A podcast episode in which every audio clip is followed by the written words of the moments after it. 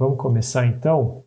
Eu vou pedir para o Joilson fazer um, uma oração para a gente começar. Então, primeiro esse meu boa noite oficial a todo mundo aí. Acho que tem gente que não, é, talvez seja a primeira vez que esteja participando de uma programação da nossa igreja. Eu sou o pastor Joilson, pastor aqui da igreja. Lucas é, o, é, um dos presbíteros do nosso conselho e ele que vai conduzir o, o estudo, na verdade a série toda que a gente está promovendo aqui. E eu dou as boas-vindas a todos vocês, vocês que estão participando pelo Meet, vocês que estão participando também pelo YouTube.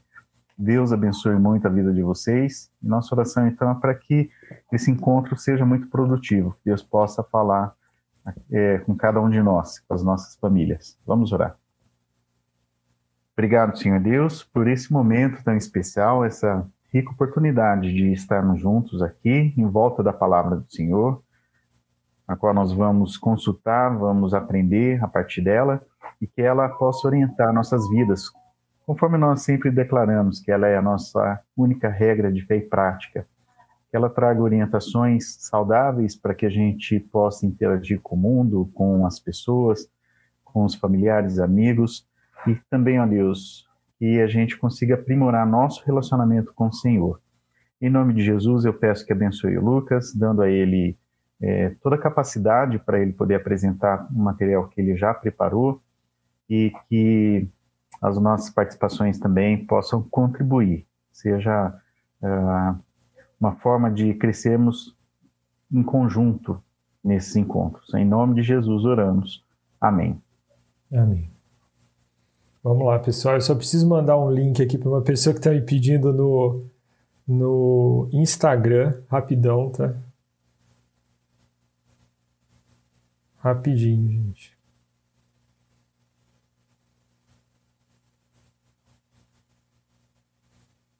Pronto. É isso. Vamos aqui.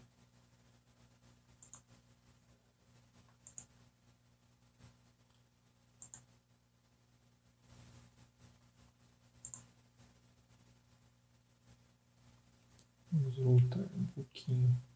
Bom, Seguinte, pessoal, é, eu tô em torno desse tema, o Rafa que está aí assistindo sabe disso, é, que eu tô, eu já dei essa série de estudos para os adolescentes da nossa igreja, junto com o Rafa aí. É, por que que surgiu essa ideia desse, desse, dessa série de estudos, né? Na verdade, essa série de estudos eu tinha pensado nela como um roteiro de discipulado a longo prazo.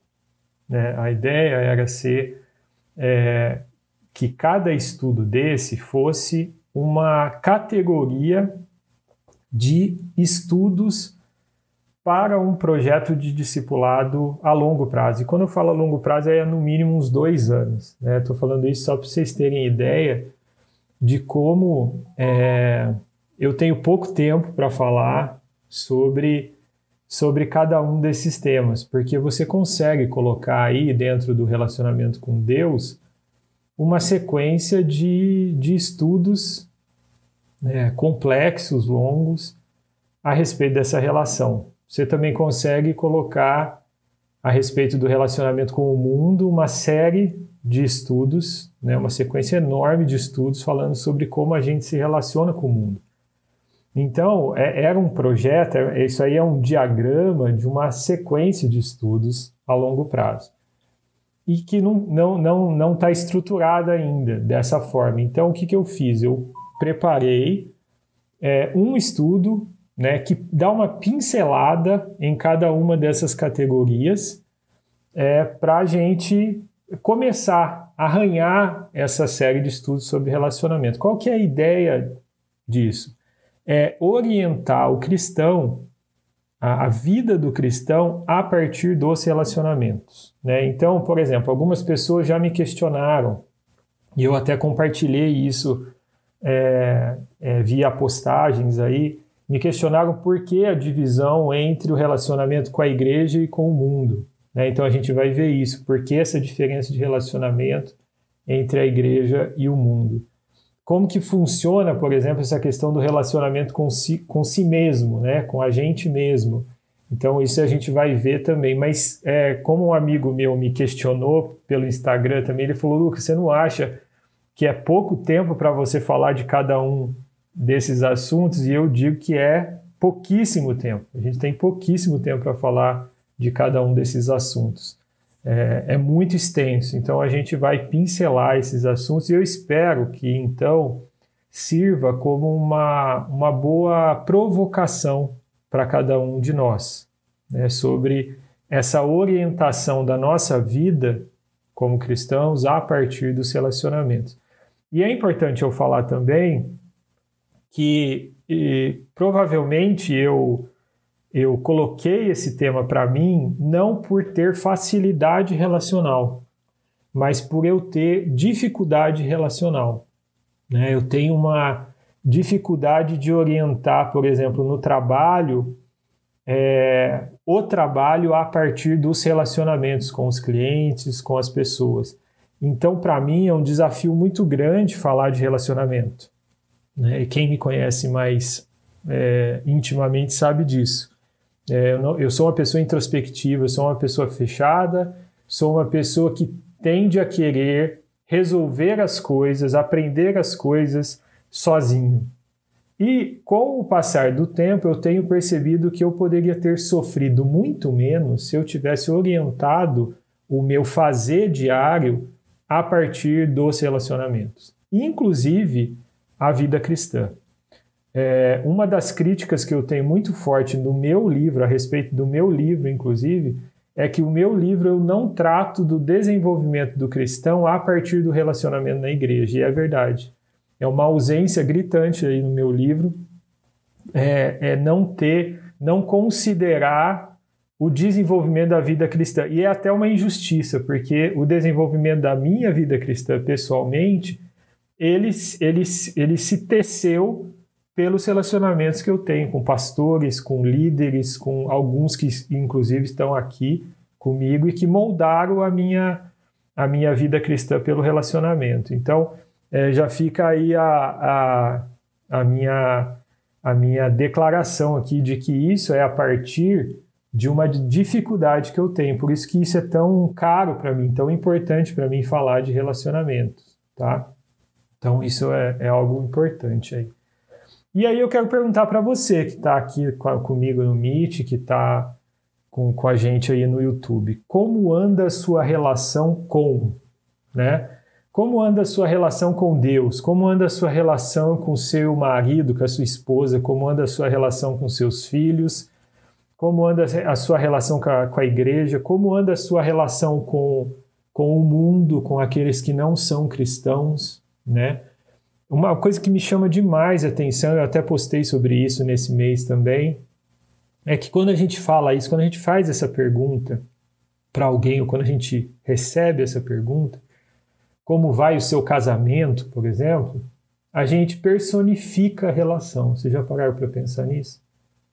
Que a gente personifica, é como se a, a relação fosse uma terceira pessoa ali e ela tem um clima, ela tem um tom. Por exemplo, relacionamento, não sei se quem é pai e mãe aqui sabe disso, e talvez não tenha percebido, mas eu vou te provocar a perceber. Você já percebeu que é no relacionamento de filho, de pai e filho, com cada filho, a gente tem um tom diferente, uma forma diferente de se relacionar, um clima diferente. Né? Com cada amigo, a gente tem um tom diferente, uma forma, né? Então, quando você está em contato com outra pessoa, com um grupo de pessoas, existe um ambiente, existe um clima. E esse clima é o que a gente chama de relação. Como é a sua relação com fulano, com ciclano? É, é muito interessante essa questão da, das relações, porque é, ela forma esse, esse, esse ar, esse, né, essa, esse oxigênio em torno da gente, né? Como que a gente lida com, com aquela determinada relação. Então, é a partir dessa pergunta que eu quero que a gente que a gente perceba, que a gente reflita nesses quatro estudos nessa série toda, né? Como anda a sua relação com? Como que é esse clima, né, entre você e a igreja, entre você e, e a sua família, entre você e Deus, né, que é o tema desse estudo de hoje, tá? E aí eu queria já perguntar para você, se você puder, se você quiser escrever ou se você quiser é, colocar, falar alguma coisa aí, você que está no Meet, né, a respeito disso, como que é a sua experiência com o relacionamento, né? Antes da gente começar no assunto do estudo de hoje mesmo, tá? Eu vou sair um pouquinho aqui só para ver vocês, tá bom?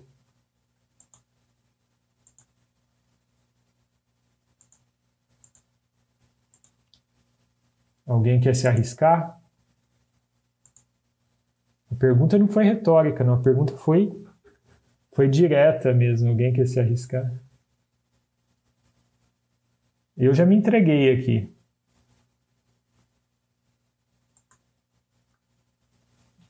Boa noite, Lucas. Boa noite do mundo, né? Boa noite, Rose. É, conheço um pouquinho de, da sua história, né? Já trabalhei com a sua esposa um pouquinho, eu congrego aqui na igreja do Nazareno em Hortolândia. E assim, é, a, eu me coloco é, o meu relacionamento com Deus que está lá no, no, pico, tem outros momentos que a gente está assim bem embaixo, então eu sinto que às vezes a gente vai é, capingando assim e isso é uma coisa que me incomoda muito. Então, eu estou aqui essa noite para aprender mais, né? E estou disposta a ir ouvir mesmo Deus falar com a gente, que a gente possa olhar um pouquinho aí, atrapalhando essa conexão, esse relacionamento é, efetivo, né? Nessas diversas esferas, assim, tanto com Deus como criar, né? Bacana. É isso. Gostei, gostei dessa participação. É, a instabilidade existe mesmo, a instabilidade nos relacionamentos. Que eu acho que é natural, né? Eu acho que é natural. Aliás, é, isso é uma das coisas que eu estava lendo, eu nem coloquei aqui na, na sequência do estudo, mas é, é um autor falando sobre a a inevitável instabilidade nos relacionamentos nossos por conta da queda, né? Por conta daquilo que nós cristãos chamamos de queda, da situação de queda do homem. Então é inevitável que exista instabilidade nos relacionamentos interpessoais e, e no relacionamento com Deus também. Gostei muito dessa, foi muito bacana você ter falado isso. Tem alguma coisa no, no chat, Julius? No YouTube? Por enquanto, não. Tá. Mas acho que o pessoal está se aquecendo aqui. Daqui a pouquinho solta. Legal. Lucas. Oi. É, o, que eu, o que eu queria falar assim, de primeira, assim, uhum. é, falando de mim mesmo, é que eu acho que eu sou muito relacional. Sim. E, e, e quando eu sou impedido, de alguma forma ou por alguma razão, isso me faz muito mal. Né? É, como o nosso estudo abrange abrange, deixa eu pegar aqui, é, com a igreja, com Deus, é, com as pessoas, tudo, eu acho que sempre há alguma coisa que causa impedimento, né? Sim. Se for com Deus é pecado, se for com é, hoje nós estamos vivendo pandemia, então não pode mais né, estar junto. É, isso engloba a igreja também. É, essa questão é, com a gente mesmo, né? Uhum. Que são aqueles aqueles momentos de é, sei lá, de, de, de, não estar bem consigo mesmo e, e aí parece que a relação fica estranha, você não é você mesmo, é uma coisa estranha. Uhum. Então, como eu sou muito relacional, é, eu acho que eu estou me fazendo entender. Uhum. É, eu acho que eu tenho ganho e tenho perda em todos esses aspectos aí que você vai tratar. Entendi. Entendi. Tanto, tanto por, é, pela privação, você sofre demais, né? É. Entendi. E, e os impedimentos que causam isso, né? Sim. Que causam a, o rompimento do relacionamento. E também tem aquela coisa, né, Helder, que você deve sofrer, inclusive na relação comigo, né, e com outras pessoas introspectivas, que é a questão de você é, querer a relação, de você buscar uhum. a relação e você não ter o retorno, né, é. da, da relação. É. As pessoas. Vocês que estão. Vocês que estão mais próximos de mim, sabe, eu tenho é, problema com a Silvana, uhum. porque eu conto dela que ela não ela não alimenta os relacionamentos que eu tenho que alimentar por nós dois. Sim. Então é realmente me incomoda esse tipo de, de dificuldade. Bacana. Legal, gente. Bom, vamos continuar aqui. É, eu preparei, gente, é, para todos esses estudos aqui, eu preparei uma sequência assim bem simples. É uma divisão. Metade do estudo a gente vai falar sobre embasamento bíblico e metade a gente vai falar sobre desdobramento prático. O que, que significa isso? Metade a gente vai falar sobre o que a palavra de Deus fala a respeito do relacionamento que a gente está tratando. Né? A gente precisa né, colocar a palavra de Deus como base. Né? A gente coloca. Né? E depois no desdobramento prático é, é, o, é o, famoso e daí? O que, que a gente faz com isso? Né? O que, que a gente faz com, com esse embasamento bíblico? Como é que a gente vive? Né? A, como é que a gente se relaciona a partir disso que a gente aprendeu na palavra de Deus? Então, nos quatro estudos eu vou tratar dessa forma. Vocês vão ver que é uma estrutura bem simples, né? porque a ideia é passar da melhor forma possível é, esse conhecimento. Então, hoje a gente vai tratar do relacionamento com Deus, né? É, que não é simples, né? Não é simples. Mas, assim, para mim foi um dos mais fáceis para preparar. Vocês vão ver que os outros estudos têm complexidades maiores, assim, no, na, na, na estrutura do estudo. Esse a gente vai falar sobre o relacionamento com Deus. Mas qual Deus? Então aqui já tem um ponto importante. Por que a gente precisa fazer essa pergunta? Mas qual Deus? Porque hoje em dia a palavra Deus, né, como símbolo, né, eu gosto de, de comparar uma palavra, qualquer palavra, com um vaso. Uma palavra, vocês imaginem que uma, a palavra Deus é um vaso o conteúdo que você coloca dentro desse vaso difere muito de pessoa para pessoa. Né? E aí isso já é uma dica para relacionamento. Qualquer palavra que você use, às vezes aquilo é um vaso que para a pessoa que está do outro lado tem outro conteúdo. Então, quando a gente fala Deus hoje em dia, é um conceito muito vago. Né? Então, a gente precisa deixar bem claro que quando a gente está falando de Deus aqui, a gente está falando do Deus que se revelou na palavra dele, que se revelou na, nas escrituras sagradas. É o Deus de Abraão, é o Deus de Isaac, é o Deus de Jacó.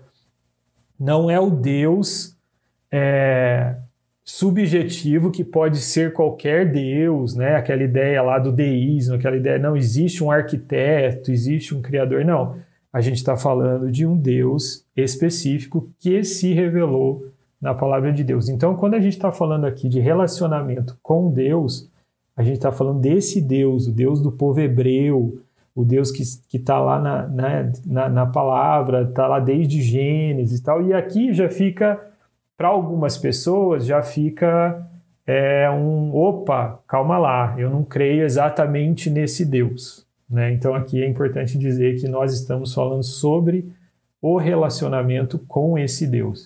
E aí a gente tem esse texto bíblico que não poderia de forma nenhuma ser ignorado, que é o texto de Hebreus 1, de 1 a 2. Né? Que esse texto, na verdade, é, uma, é um resumo da comunicação de Deus com o homem, um resumo histórico da comunicação de Deus com o homem. Né? Diz o seguinte: havendo Deus outrora falado muitas vezes e de muitas maneiras. Quer dizer, Deus falou esse Deus bíblico, ele falou, né? Ele falou aos pais. Quando ele fala aos pais aqui, ele está falando dos patriarcas, né? Pelos profetas, nestes últimos dias nos falou pelo Filho, a quem constituiu o herdeiro de todas as coisas e pelo qual também fez o universo. Então, olha só, né? Aqui tem uma sequência. né? Aqui eu fiz uma, uma timeline aí e que coloca aqui os patriarcas, a forma. Eu não sei se vocês. Aqui é uma pergunta mesmo para vocês participarem. Quando vocês leem Gênesis, vocês não têm uma inveja santa de Abraão?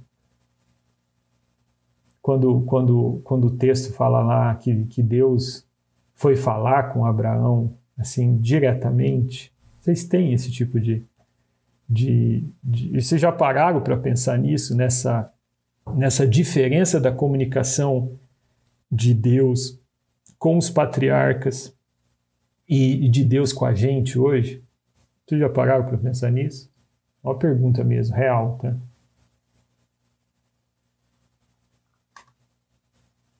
Pô, tá quieta com medo.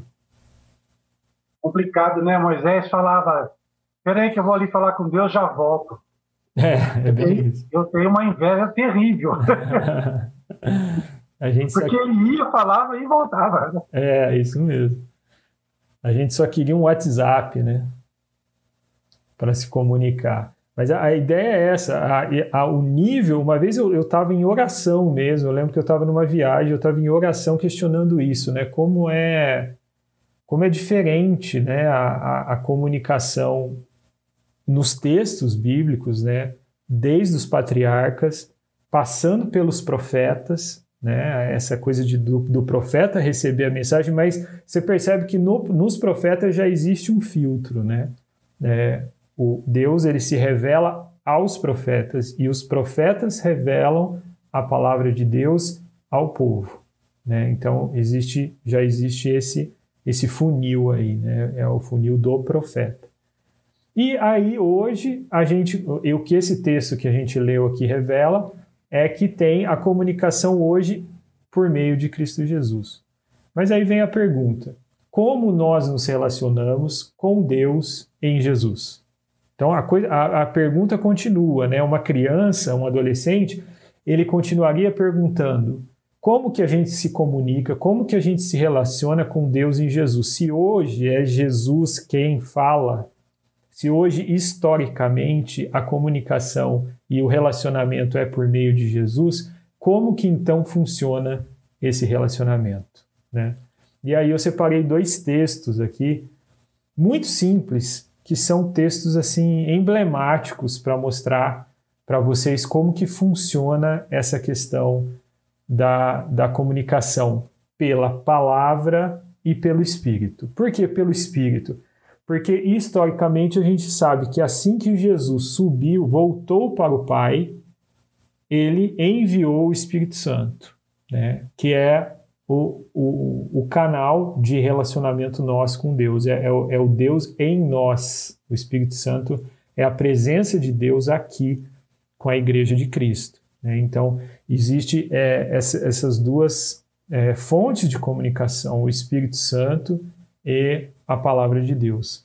Então, aqui é, eu separei é, nessa sequência aqui, por suas palavras e pelo seu Espírito, mas é, eu vou ler primeiro o texto de, aqui do que fala do Espírito Santo, né, em Romanos 8, 26 e 27. Da mesma forma, o Espírito nos ajuda em nossa fraqueza, pois não sabemos como orar, mas o próprio Espírito intercede por nós com gemidos inexprimíveis. E aquele que sonda os corações conhece a intenção do Espírito, porque o Espírito intercede pelos santos de acordo com a vontade de Deus. Olha que interessante, então. Então, aqui a palavra de Deus, em Romanos, está revelando que existe uma tradução, da no... uma tradução simultânea da nossa conversa, da... daquilo que a gente fala, daquilo que a gente expressa para Deus, existe uma tradução, existe uma, uma correção ortográfica, para usar um termo bem, bem atual, daquilo que a gente fala para Deus. E de acordo e, e, e, o Espírito intercede pelos santos de acordo com a vontade de Deus. Então, a, a soberania de Deus, ela não é, é editada pela nossa oração. Né? O Espírito Santo ele faz esse trabalho de traduzir a nossa oração para vontade de Deus, sempre. Né? E o, o, primeiro texto que eu separei aqui é um texto que eu não quero analisar ele, é, é fazer um, uma, uma exposição desse texto, mas eu quero que vocês vejam ele como um texto exemplo de como a gente aprende a se relacionar com Deus e como a gente é, recebe é, a informação, né, recebe o conteúdo da vontade de Deus por meio da palavra de Deus, por meio da palavra de Cristo Jesus. Então aqui Jesus dá um exemplo, dá para nós um exemplo claro aqui de como que a gente aprende com a palavra de Deus. Jesus está ensinando a gente a orar. E ele diz o seguinte: quando vocês orarem, não sejam como os hipócritas. Eles gostam de ficar orando em pé nas sinagogas e nas esquinas, a fim de serem, a fim de serem vistos pelos outros eu asseguro que eles já receberam a sua plena recompensa. Mas quando você orar, vá para o seu quarto, feche a porta e ore a seu pai, que está em secreto, então seu pai, que vem em secreto, o recompensará. E quando orarem, não fiquem sempre repetindo a mesma coisa como fazem os pagãos. Eles pensam que por muito falarem serão ouvidos. Não sejam iguais a eles, porque o seu pai sabe do que vocês precisam antes mesmo de o pedirem. Vocês percebem que os dois textos eles mostram a, a, a, a onisciência de Deus e a, e a soberania de Deus sobre aquilo que a gente fala para Deus, sobre aquilo que a gente comunica para Deus. Né? Os dois textos mostram isso, tanto esse exemplo daquilo que a gente aprende pela, pela palavra de Cristo, quanto da interpretação que o Espírito Santo faz das nossas orações. Os dois mostram que isso não é, é algo que, que, a oração nossa ela não, não muda a soberania e a vontade de Deus. E esse primeiro exemplo é, é um exemplo clássico assim do no caso de um relacionamento, no caso de um aprendizado com Jesus como nosso mestre, a gente faria essa pergunta: né? Como a gente deve orar? Uma pergunta que foi feita pelos discípulos na época, né? Como a gente deve orar? A gente aprende como a gente deve orar com as palavras de Jesus. Então aqui você já tem uma, uma via aqui de mão dupla. Aqui você tem tanto a forma como você entrega as suas palavras e a sua mensagem a Deus, e também a maneira como você recebe a, a, aquilo, a, a vontade de Deus, a forma como Deus quer que você se comunique com Ele. Aqui você já tem a via de mão dupla, que é a velha e batida lição que a gente ensina para as crianças na igreja: leia a Bíblia e faça oração. Né?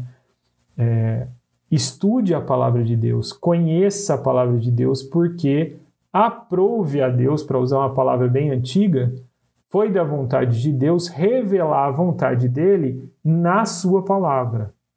Tá? Isso é muito importante. Então, não, não busque a vontade de Deus em outras coisas, em outras fontes. Busque a vontade de Deus e o relacionamento com Deus na palavra de Deus. E aqui a gente pode falar, por exemplo, dos meios de graça. Quando a gente fala do relacionamento com Deus, a gente não pode deixar de falar sobre os meios de graça particulares, que são oração, estudo da palavra e meditação. Né? São três é, meios de graça, canais de graça, canais de relacionamento que, com Deus que muitas vezes a gente ignora. Né? Muitas vezes a gente é, se afasta desses meios de graça. Eu gosto de usar sempre o exemplo, até usei com os adolescentes semana passada, que os meios de graça que Deus nos deu, é, a gente pode comparar com um shopping que está ali à nossa frente, à nossa disposição, com tudo gratuito para a gente se comunicar com Deus, e muitas vezes a gente não vai até o shopping, não usa esse shopping. A gente não usa esses recursos que estão ali para a gente usar. A gente se afasta de Deus, a gente deixa de se comunicar com Deus e deixa de ouvir Deus pela palavra e depois não sabe por que a gente está numa situação meio é, sem saber para onde ir na nossa vida, né? sobre quais decisões tomar e tudo mais. Então, é, eu creio que com esses textos a gente já tem uma base bíblica boa para a gente falar sobre relacionamento com Deus. A gente falou aqui a questão histórica, né, de como foi a, a, a relação com Deus é, e o homem desde os patriarcas, os profetas e hoje em Jesus, e como que, como que a gente pode usar esses meios de graça hoje. E aí eu quero jogar para vocês, eu quero saber o que vocês têm para me falar a respeito dessa, desse conhecimento bíblico que eu, eu, na verdade, eu só fiz vocês relembrarem. Eu sei que a maioria de vocês já sabiam. E eu queria saber o que, que vocês têm para me falar a respeito disso. Antes da gente passar para a próxima parte.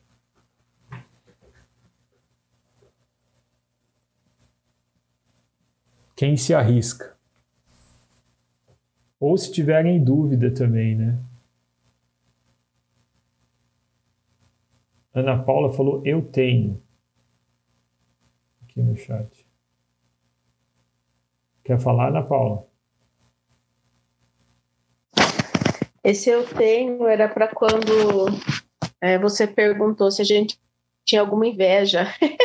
Santa. Ah, inveja, que eu, eu não estava vendo o chat. Ah, então que bom saber. bom saber que tem mais pessoas com inveja.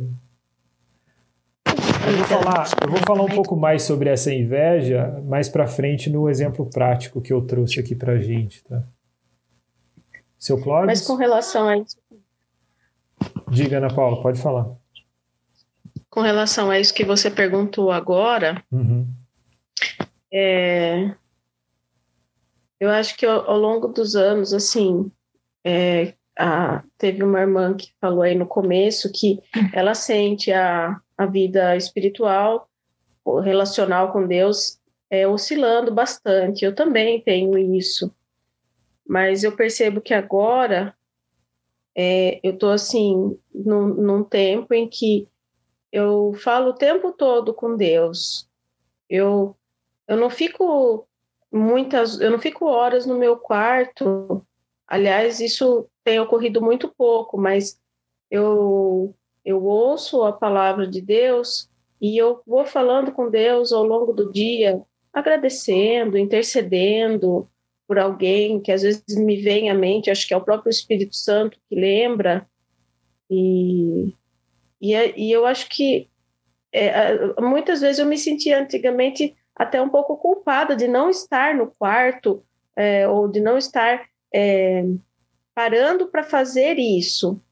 Mas hoje eu não, não me sinto mais tão assim, porque eu acho que isso é uma forma de amor, de relacionamento, porque eu estou tentando prestar atenção nas respostas de Deus e falar com Deus ao mesmo tempo, sendo agradecido, intercedendo, porque hoje está tudo muito mais rápido, que nem o nosso próprio grupo da igreja, a gente manda pedido de oração, já chove gente falando, ó, oh, estamos orando, estamos orando, estamos orando, e tá todo mundo fazendo alguma outra coisa, ninguém tá parado ah. para orar, né? Uhum. E eu, enfim, essa é a minha experiência hoje. Entendi.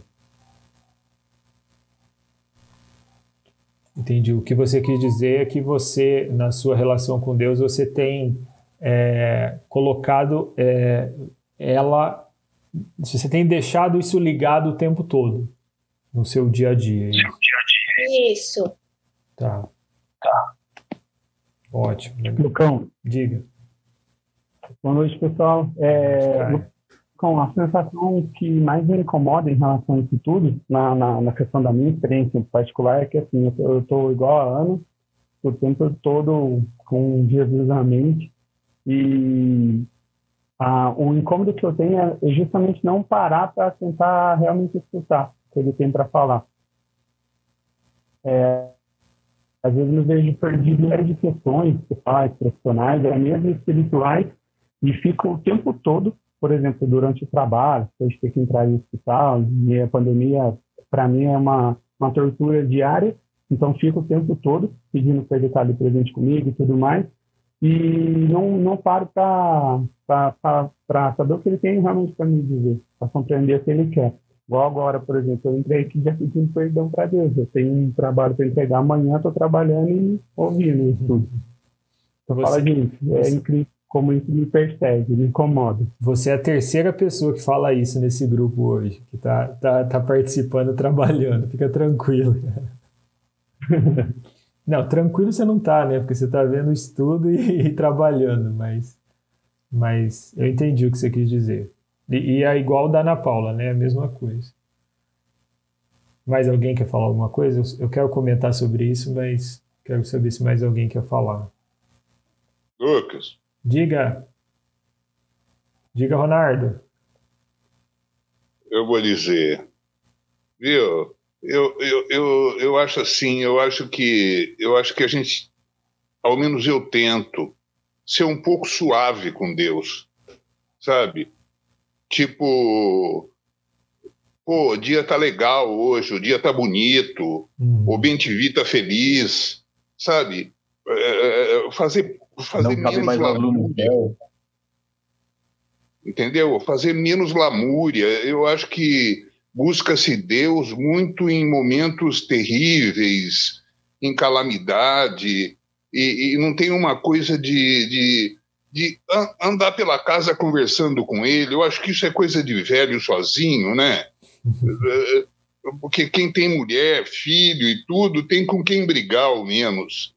Então é a hora que vai lá, ajoelha e fala: pelo amor de Deus, me livra disso, Jesus. É. Mas eu não tenho nem isso, entendeu? Uhum. Então eu comento com ele que o passarinho está feliz, que o céu está azul, não cabe mais azul no céu. Entendeu? Esse tipo de coisa. Entendi. Não, ele tá, tá certíssimo. A ideia é essa mesmo, senão, senão Deus vira uma, uma bancada de solicitação de pedidos, né? Uma ferramenta de resolver problema difícil. É, e isso, isso não é um relacionamento, né? Isso não é um relacionamento. Quando você transforma Deus em um, em um tirador de pedido, né? como se fosse um, uma, um caixa de McDonald's, aí, aí não, não existe uma relação. Ninguém se relaciona com caixa de McDonald's, né? A gente só pede alguma coisa lá. Aliás, nem pede mais, né? Pede no iFood hoje em dia. Mas é, o, o, que eu, o, que, o que eu queria falar, que tem a ver com isso que, que meu pai falou, é, a respeito do que a Ana e do Caio falou, é que eu percebo que, assim, é, a gente envia né? Se a gente pensar na, na questão da, da informação, né, da troca, na relação como uma troca de informação, eu percebo que hoje em dia a gente envia muita informação e colhe pouca informação. Né? Essa, é, por exemplo, essa questão que a Ana falou é muito, muito ouvida na igreja. Né? Eu, eu passo o dia orando, né? a gente ouve muito isso na igreja. E não tem nada de errado com isso, é bom deixar bem claro que não existe nada de errado. O problema é que existe aí uma falta de recepção de informação, né? que é justamente é, conhecer a palavra de Deus, ler a palavra de Deus ou ler sobre a palavra de Deus. Né? Quando você pega, por exemplo, é, inclusive eu quero deixar uma lição de casa para vocês é, sobre o livro de Jó.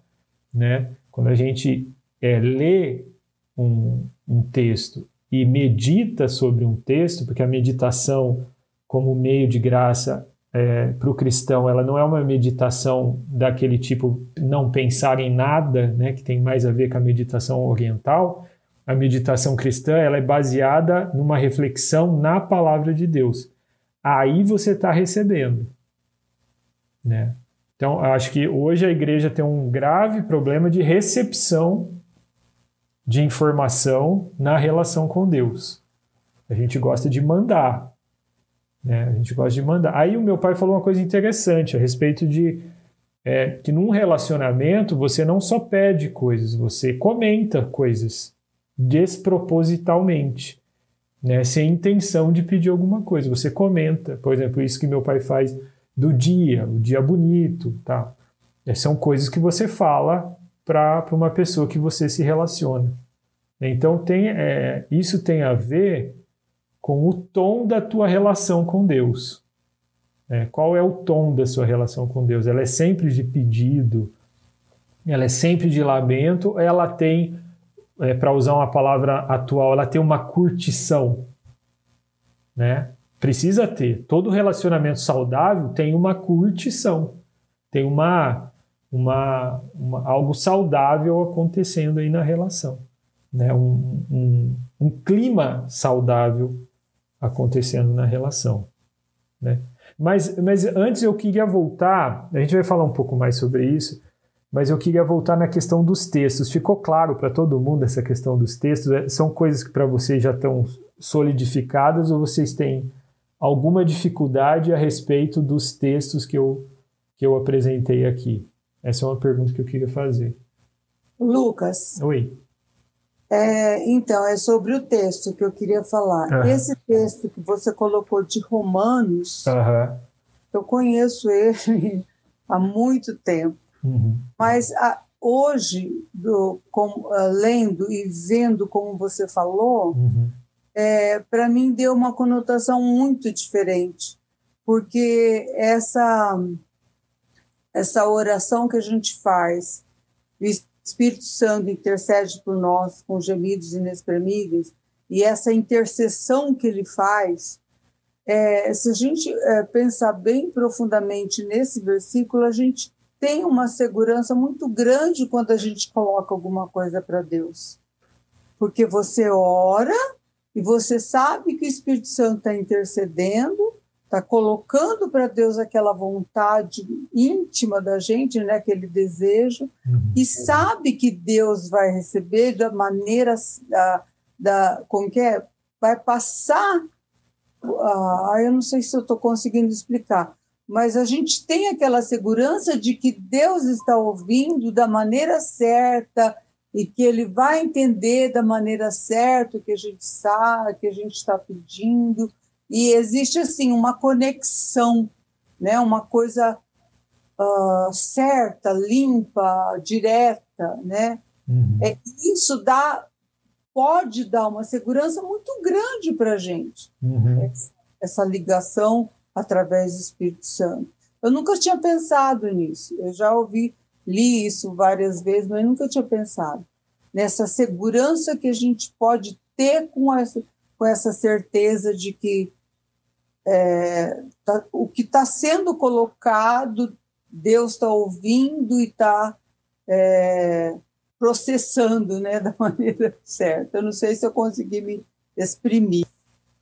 Não, sim, é, é isso mesmo. Inclusive, eu queria usar um, um exemplo delicado para a nossa igreja que aconteceu, né? que é, foi a morte da, de um membro da nossa igreja, a Marluce. Eu pensei nisso. eu sei que você pensou nisso. Nós oramos sobre isso, né? Entregando a, a saúde dela e o corpo dela na, na vontade de Deus, né? De acordo com a vontade de Deus. Nós fizemos essa oração, né? E ela faleceu, né?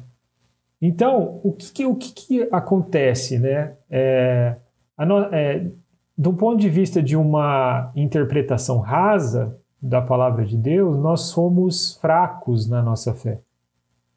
Né? Numa interpretação rasa e ruim da palavra de Deus, nós somos fracos. Numa interpretação a partir desse texto, a vontade de Deus ela continua soberana. Então, por que, que a gente orou?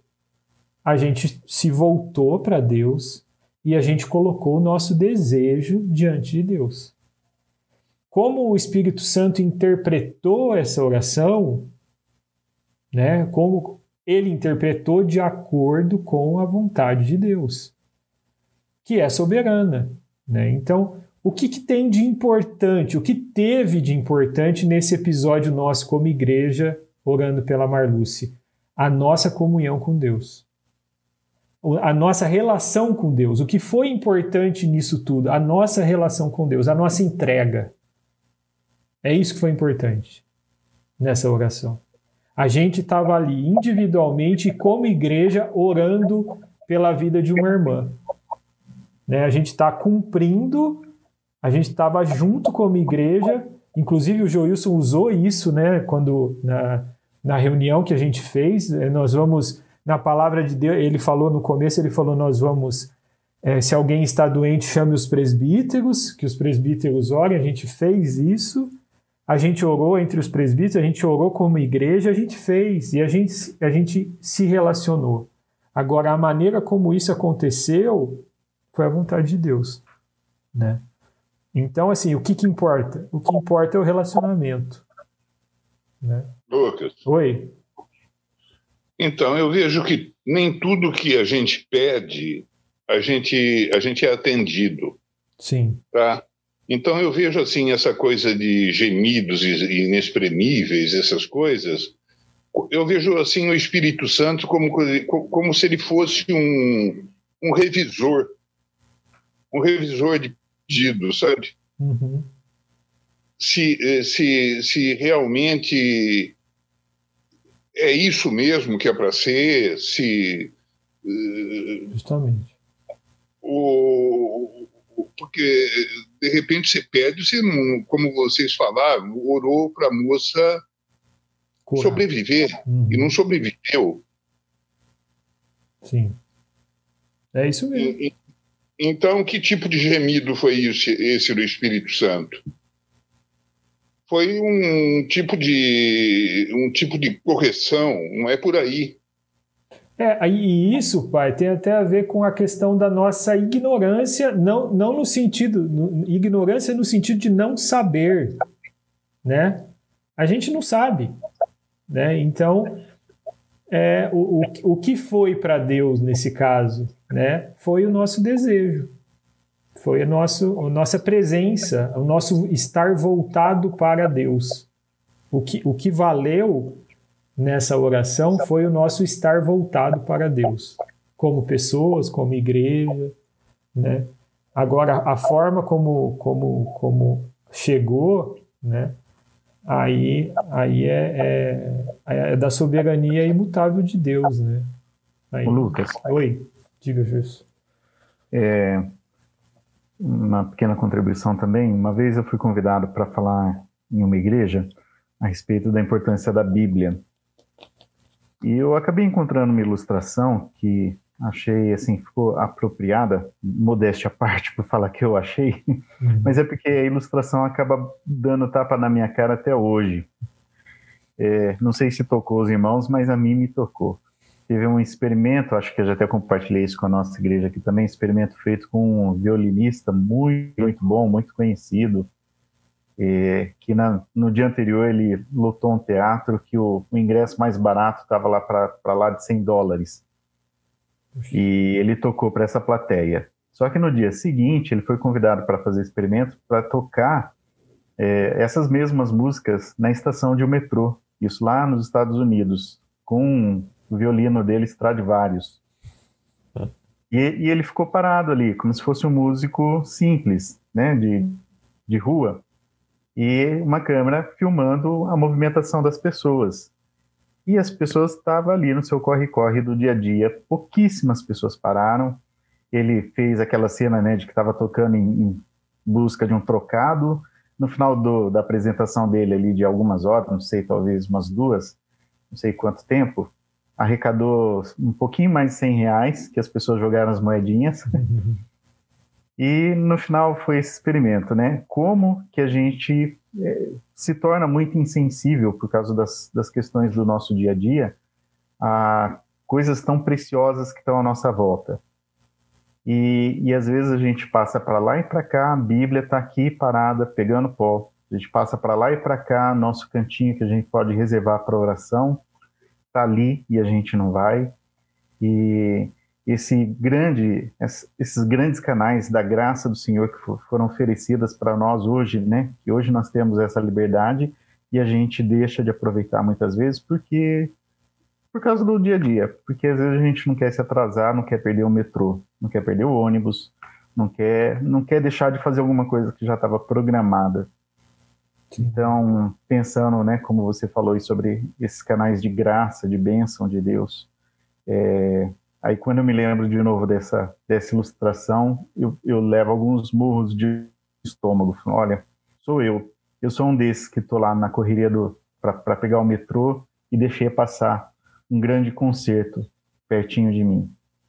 Sim. Quem quiser ver, não agora, mas depois procura por esse experimento do violinista chama Joshua, Joshua Bell.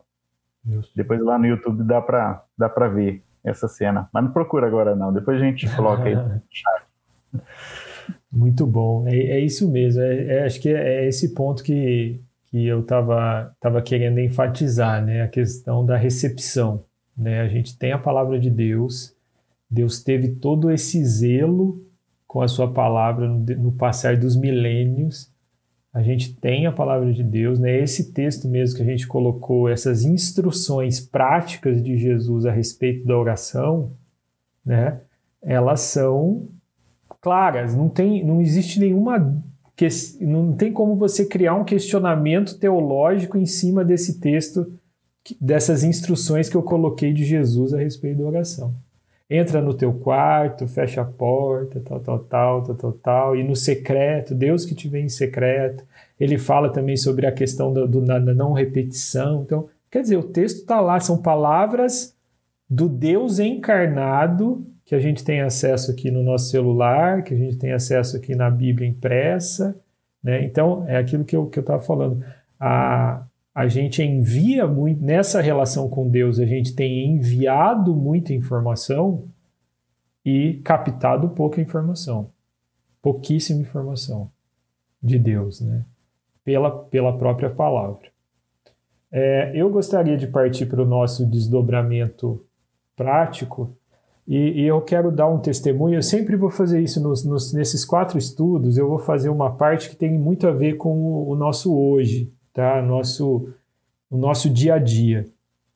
E hoje, como a gente está falando de um relacionamento com Deus, eu só poderia dar um exemplo de relacionamento com Deus pessoal, porque eu não posso saber o que está se passando na cabeça de qualquer outra pessoa e na intimidade do seu relacionamento com Deus. Eu posso falar do meu.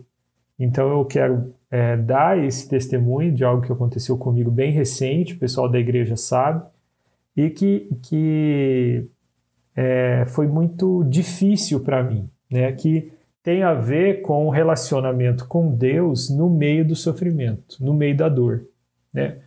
Quando as coisas estão bem, é engraçado isso, porque quando as coisas estão bem, é, no, o clima da nossa, da nossa relação com Deus ele está tão é bom que a gente até se afasta de Deus, né? Muitas vezes, infelizmente, a gente se afasta de Deus. Mas quando, quando as coisas apertam, no sentido de da gente estar tá passando por dor e por sofrimento, é aí que os dilemas vêm. Né? Dessa, dessa dificuldade de saber a vontade de Deus. E tem uma coisa muito específica a respeito da, do relacionamento com Deus que vocês já devem ter passado, que é o fato de tomar decisões que não têm a ver com pecado, com ser pecado ou não ser pecado. Acho que isso é uma das coisas mais difíceis no relacionamento com Deus. Porque quando a gente sabe que algo é errado perante a palavra de Deus, se a gente faz, é por safadeza mesmo, né? A gente sabe, né, que aquilo é errado, que aquilo é pecado. Mas tem muitas coisas na vida da gente que a gente passa, situações de vida que a gente tem, que são decisões entre coisas que não são pecado. Tô aqui, tô aqui com vocês, hein? É. Agora já voltou, só que deu uma travadinha e cortou uma fala sua. Ah, tá, mas voltou. Tá, agora tá. Onde que vocês pararam de me ouvir? Que agora eu não sei. Bem na hora que você foi dar o exemplo. Você foi dar o exemplo, um exemplo, aí travou. Ah, tá. Então, o exemplo, o exemplo que eu ia dar a respeito do que eu passei é o seguinte: eu estava com um problema de saúde e é, eu tinha duas opções que os médicos me colocaram. É, colocaram diante de mim. Você pode fazer A ou B. Você pode fazer um tratamento cirúrgico ou você pode fazer um tratamento clínico. Né? E aí eu fui consultar mais de um médico para saber o que eu devia fazer. O que, que o cristão faz nesse tipo de situação? Ele coloca diante de Deus. Né? Acontece que a palavra de Deus não ia me dar uma resposta do tipo faça uma cirurgia, Lucas. Isso está em João 3,15. Não, não existe isso. Né? Então, como que, como que num relacionamento, é, e eu vou jogar para vocês, tá? Eu vou jogar para vocês essa pergunta. Como que no relacionamento com Deus a gente lida com esse tipo de decisão que não tem a ver com é, uma decisão A ser pecado e uma decisão B não ser pecado? Pergunta aos universitários.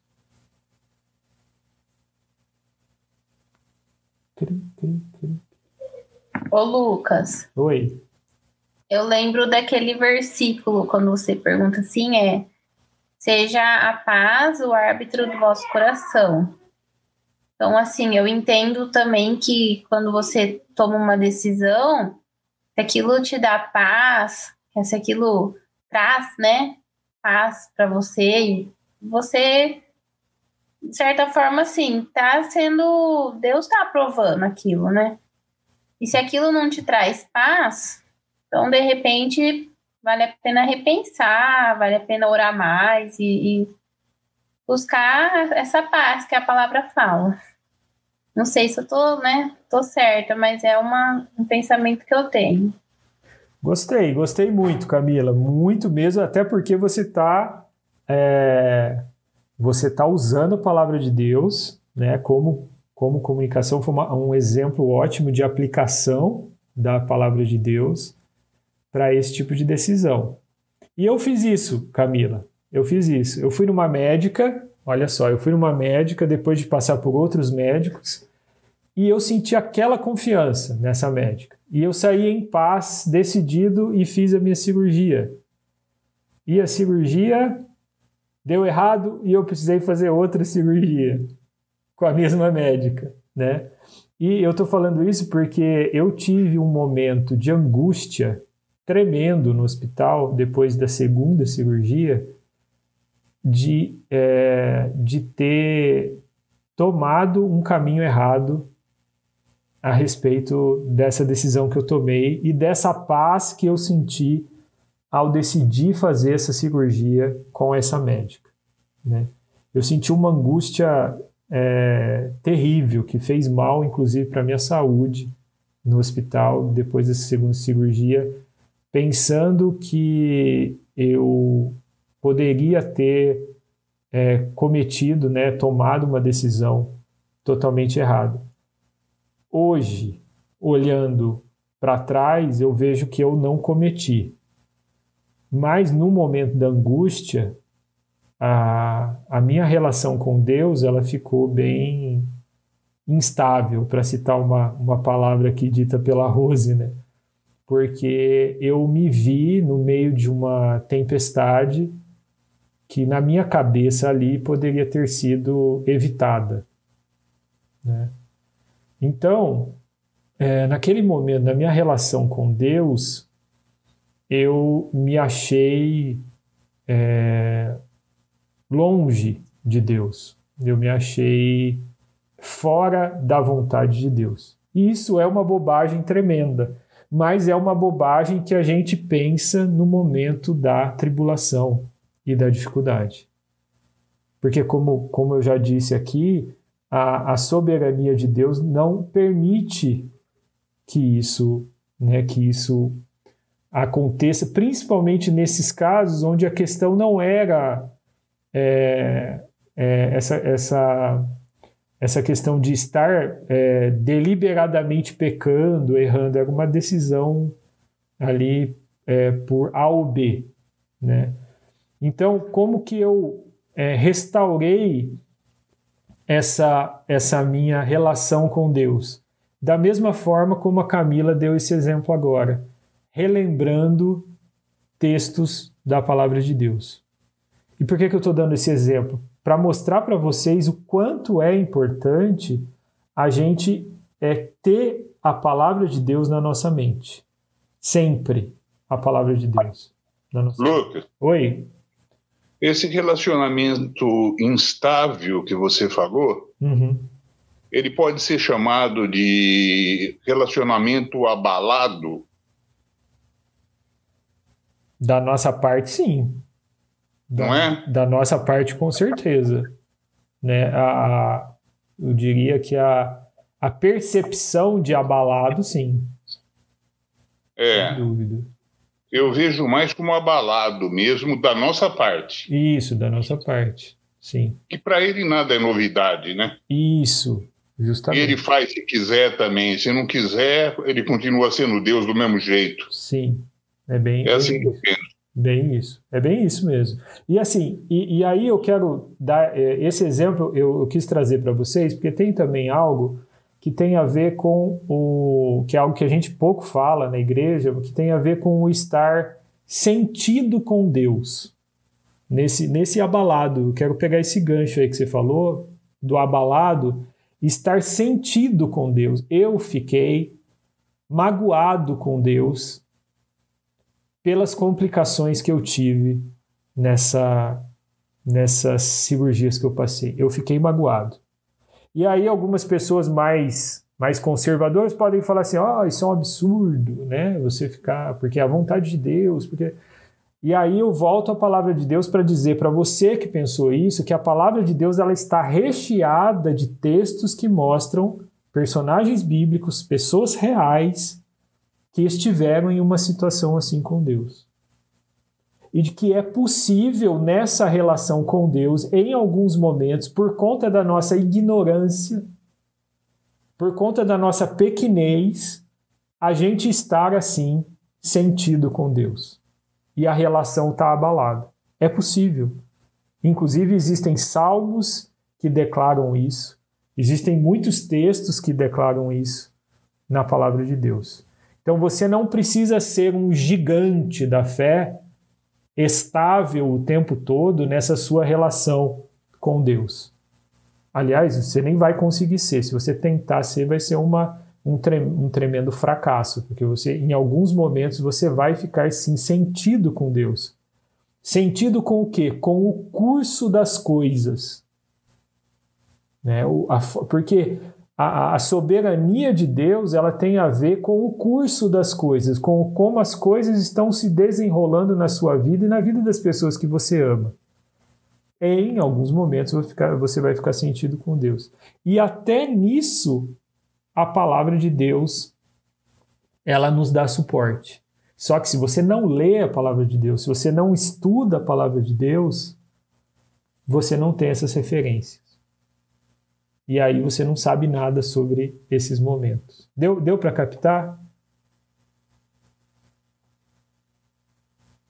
Ô, Lucas. Oi. Tam, também eu penso na questão assim é, do nosso livre-arbítrio e a soberania de Deus, né? São assim, tem hora que a gente fica se pensando, mas até que ponto foi a vontade de Deus, mas foi minha decisão aí deu errado, aí eu culpo a Deus. Ou então eu falo assim, né? Foi minha decisão e, né, e de repente, sei lá, deu, deu, eu fiz certo e aí eu agradeço a Deus. Então, assim, é, essas duas coisas eu acho que caminham juntas, mas tem hora que elas são meio contraditórias, né? São. Aliás, Camila, isso que você falou é um dos mistérios da fé cristã. Né? A, a soberania divina versus a responsabilidade humana é um mistério da fé cristã que ninguém, nenhum teólogo sabe resolver essa essa essa fórmula, né? Essa fórmula está guardada com Deus. Agora, o que a gente está colocando aqui é justamente a questão da entrega né, da, da entrega, é porque aqui é a gente está falando especificamente da, do, da pessoa que é submissa a essa vontade de Deus e que entrega essa vontade de Deus, é, que entrega essa vida, a própria vida, à vontade de Deus. Né? Então, é, é justamente os dilemas. Isso que você está colocando é um dilema que existe na vida do cristão. Né? Até que ponto eu tenho liberdade para escolher entre um tratamento clínico e uma cirurgia? Ou isso vai acontecer de qualquer forma segundo a vontade de Deus? Por isso que eu tô, eu, tô falando sobre a questão do curso da vida. Né? A, a vida, a, o curso da vida precisa acontecer no relacionamento com Deus, na busca da oração, na busca da, do conhecimento da palavra de Deus, para que você percorra esse caminho voltado para Deus. Ó oh, Deus, você está comigo. Eu quero que você esteja comigo. Eu quero que você esteja me guiando. Né? Essa é a grande é, é, ambição, a grande, a grande demanda do cristão. Esteja comigo, esteja comigo ao, ao dizer sim para um serviço, esteja comigo ao dizer não para alguma pessoa é, a respeito de, de alguma decisão. Então, vocês percebem como a coisa vai, é um aprofundamento que vai deixando as coisas um pouco mais complexas. Seu Clóvis, você ia falar alguma coisa?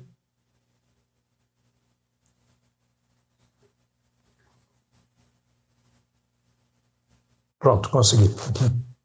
É, você me fez lembrar naquele momento, aquela passagem de Elias, depois de um, uma situação de tremenda fé e presença de Deus né, perante os 450 profetas de Baal, depois daquela corrida na frente do carro de Acabe,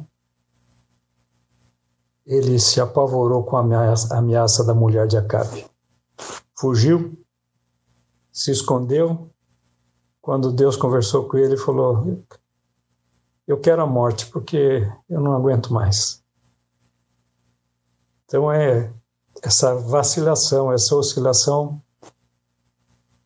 é característica nossa e a Bíblia deixa isso bastante claro que pode acontecer. Sem dúvida, sem dúvida. E, e é, é, ótimo, né, seu Clóvis, estudar esses textos e perceber isso nos textos, perceber a, a humanidade desses personagens, né, a fraqueza desses, a vulnerabilidade desses personagens e, e encontrar suporte para a nossa vida nessa vulnerabilidade. Né? Eu quero deixar para vocês uma lição de casa, a gente já está terminando, que é, é, eu acho assim que vocês deveriam ler o livro de Jó inteirinho, né? mas eu quero deixar uma, uma, um texto que é pouco pouco lido em Jó. Normalmente, quando a gente estuda o livro de Jó na igreja, infelizmente a gente estuda só o começo do livro e o final, quando Deus restabelece a vida de Jó, né, no último, no final ali do livro. Mas um texto que me chamou muito a atenção ultimamente é o capítulo 31 de Jó, no qual Jó ele, ele dá algumas palavras é, que começam com na, o, a, o capítulo todo ele fala se eu fiz isso contra o meu próximo. Me julgue Deus por isso isso isso. Se eu fiz isso contra fulano de tal tal tal tal é, aquele texto aquele capítulo mostra a, o quão sentido Jó estava com Deus em sua relação por conta das coisas que, que pela soberania de Deus, a gente conhece o texto, estavam acontecendo de ruim com Jó. E o que é mais interessante é que o que vem em seguida tem a ver com o que meu pai acabou de falar quanto à vontade de Deus, a soberania, que a resposta de Deus a Jó é uma resposta que em momento nenhum afaga Jó. Passa a mão na cabeça de Jó. É, a resposta de Deus logo em seguida é uma resposta que diz assim: Olha quem eu sou, Jó, e olha quem você é. Então Deus coloca ali para Jó a relação, a distância e a proporção entre ele e Jó. É, é magnífico você estudar o livro de Jó a partir dessa defesa dele, do próprio Jó, contra a sua a sua índole, o seu caráter, o seu proceder e depois em seguida a resposta de Deus, né? É, eu, eu, dou para vocês essa, essa lição de casa para vocês estudarem e se vocês tiverem dúvida depois vocês mandam mensagem para a gente e tal, mas é magnífico. Então é, percebam isso que na nossa relação com Deus uma das coisas importantes é a gente entender quem é Deus e quem nós somos nessa relação.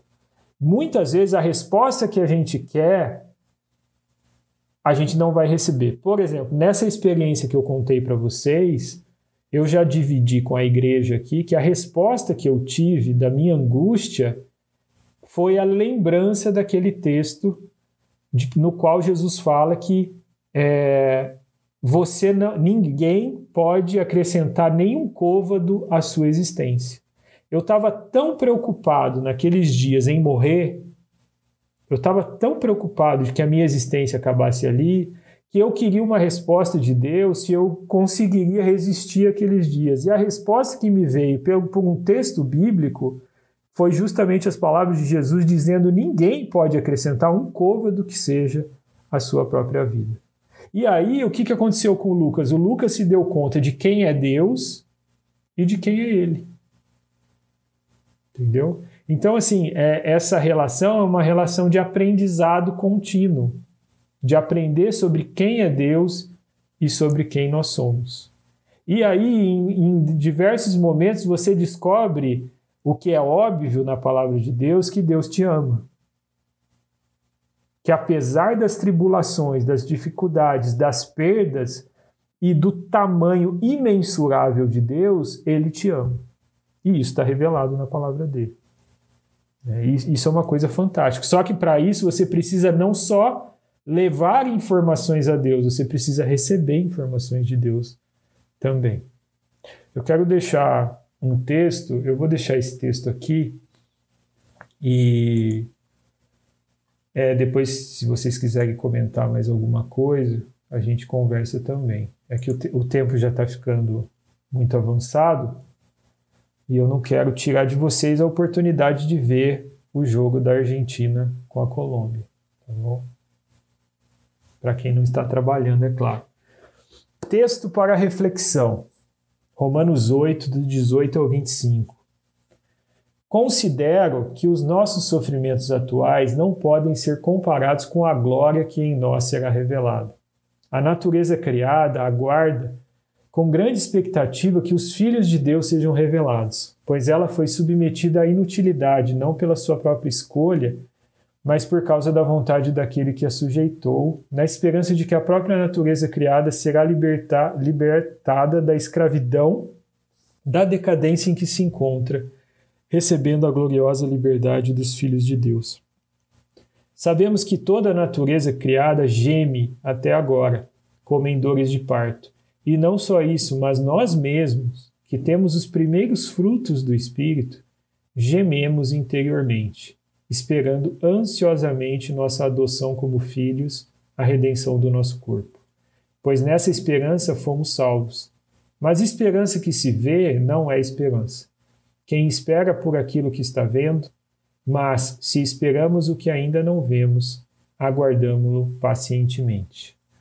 Então eu quero deixar esse texto para vocês, para reflexão, que é um texto que, que fala muito a respeito da que responde, não é que fala, que responde a nós muito do porquê nós estamos sofrendo. Nós, que eu digo nós, não só humanidade, nós, criação, estamos sofrendo. Então, se você quer uma resposta de Deus a respeito do porquê nós estamos sofrendo, do porquê nós estamos passando por pandemia, do porquê nós estamos passando por problemas sociais e políticos e etc e tal, tente ouvir nesses textos, em textos como esse, a resposta de Deus. Deus está falando. É importante que você saiba que Deus está falando pela palavra de Deus, pela, pelas escrituras sagradas. Então, a, reflexão num texto desse é o que vai te fazer conhecer Deus e o porquê nós estamos pela, passando pela situação que nós estamos passando. Ok? Eu queria saber se alguém tem alguma dúvida ou quer falar mais alguma coisa antes da gente encerrar. Lucas. Diga, Ronaldo. Eu queria só te perguntar um negócio. Pergunta. Quando você está quando você estava na pior, naquela, naquele momento no hospital, tal, que você pensou é, e, e, te veio na cabeça, ninguém pode acrescentar um côvado. Uhum. a sua vida, isso te confortou ou te deu mais desespero? É, me deu umas. É, é engraçado, pai, você perguntar isso, porque me acalmou. Me acalmou. Não, Nossa, não, eu vi a loucura. Não, não, não, é, não é um acalmou no sentido de, de ficar bem. Foi um acalmou no sentido de fica na sua. Ah, tá. Você entendeu? Fica, tá. na, fica na sua. Fica na sua. Deixa que eu respondo. De, é, deixa o sogro correr aí no bracinho. Entendeu? Para ser sincero, foi essa. Foi essa a resposta aqui. Foi esse o acalmar. Sabe quando um pai tá passando a mão na cabeça, tá passando a mão na cabeça, você foi meu pai você já fez isso. E depois ele fala assim: chega. Tá bom, já deu. E, e, e isso veio com uma realidade óbvia, né? O texto de Jesus, eu, eu, eu fiz uma mensagem para a igreja a respeito desse texto. O texto de Jesus é um texto quase estoico, né? Não é nem, não é nem espiritual que ele está falando. Ele está falando, ninguém sabe. Ninguém sabe quando vai morrer. Você não sabe se você vai viver é, até amanhã ou até 2050. Ninguém sabe. Eu não vou te falar, caramba. É claro que Deus não falou caramba para mim. Mas, mas assim, é, é, é, e que tem a ver, olha só que interessante, tem a ver com as respostas que a gente vê de Deus na palavra dele, sempre. Né? É, é e, e Jó é um exemplo claro disso.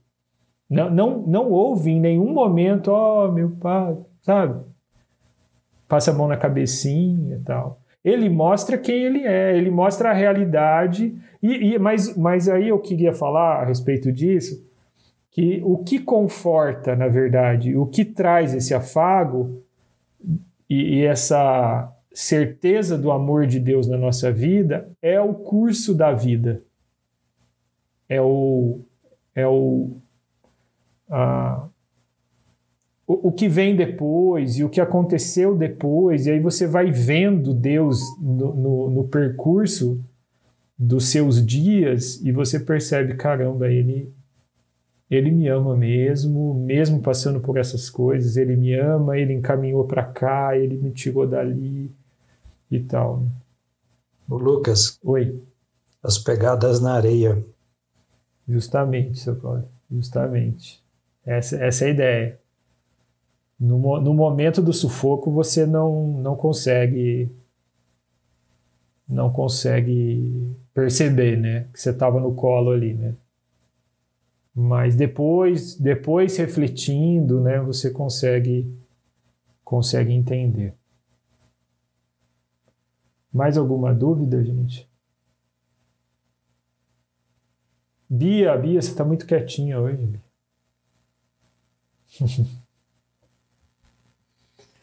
Então é isso, gente. É, esse foi o primeiro estudo. Se vocês tiverem alguma dúvida e vocês quiserem mandar depois, tem o grupo, né? Para o pessoal da igreja tem o grupo da igreja, para o pessoal que está na, na, no grupo lá da jornada, pode, eu vou abrir o grupo para o pessoal mandar pergunta, se quiser ou quiser comentar alguma coisa.